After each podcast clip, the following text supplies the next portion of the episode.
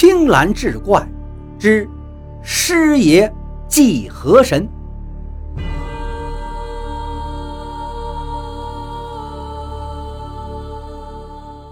话说梁远伯家中资财甚厚，因为年轻时屡试不第，但他还一直惦记着仕途之事。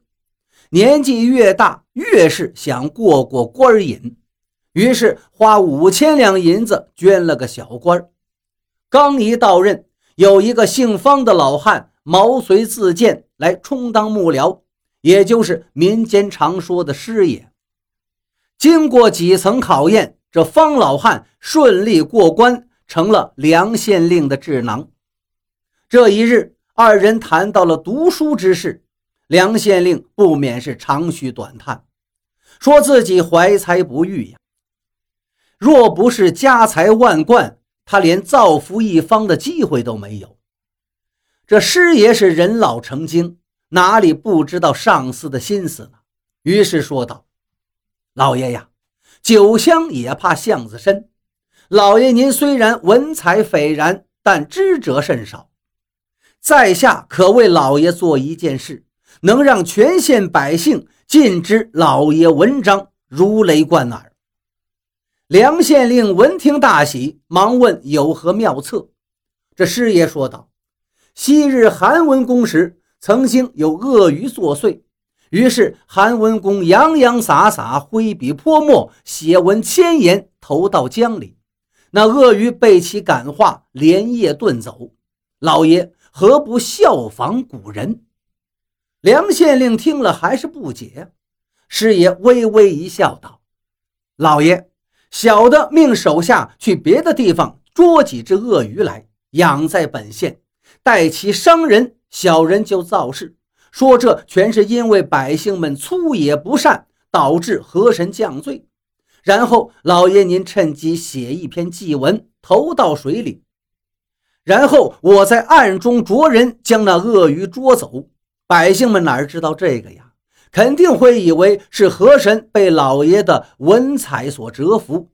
此事之后，指不定会多崇拜您呢。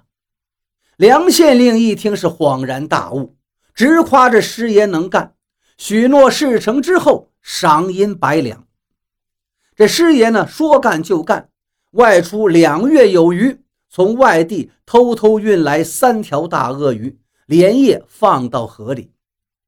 他一想到白花花的银子马上就要到手了，这两个月来的辛苦真是值得。哪知乐极生悲，人老脚无根，鞋底打滑，他竟跌入河中。鳄鱼们已经饿了几天了，见点心来了，岂能放过？张嘴就咬。方师爷屁滚尿流往岸上爬，结果迟了一步，被咬断了一只脚。变成了一个瘸腿的师爷，这几条鳄鱼呢也不争气，大抵是水土不服，此后竟再也不露面了。花了银子也没办成事儿，梁县令气恼不已。又过了数月，有一个猎人捉了一只山魈，献给了梁县令。师爷上次事情弄砸了，他也是耿耿于怀，见了这个山魈，又生一计。他对梁县令献策道：“老爷，近来不是总有妇女失踪吗？这些案子都还悬着，不妨就把这事推到这山魈身上。因为民间传说呀，这山魈姓银，最喜掳走妇人。大人您就举县公布，说元凶捉到了，把他吊在城门处供人观瞻，谁不会夸老爷英明？”梁县令一听，好啊，此计甚妙，顿时命令衙役去办。连这三日，百姓们进出城门时，都能看到这只吊着的山魈，又受了蛊惑，渐渐的就都信了，认为这山魈是个坏畜生，危害一方。幸得梁大老爷捉住了此僚。又过了几日，山魈不见了，原来。他在夜间趁守卫不备，挣断绳索逃走了。不仅如此，他还将挂在城门的遗爱靴也给偷了个干净。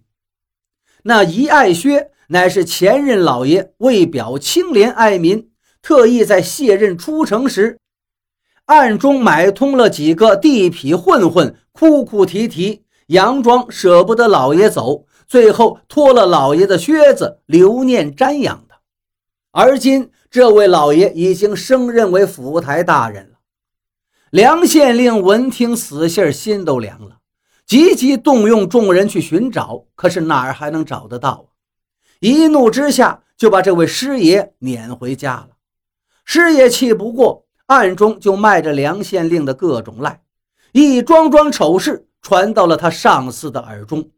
最后一经调查，梁县令免职不说，还身陷囹圄，再多的银子也不好使了。那位师爷因为瘸了一条腿。形象不佳，再也无人敢用。更何况梁县令东窗事发，圈里都传言都是这师爷暗中操作的，谁还敢要这种人呢？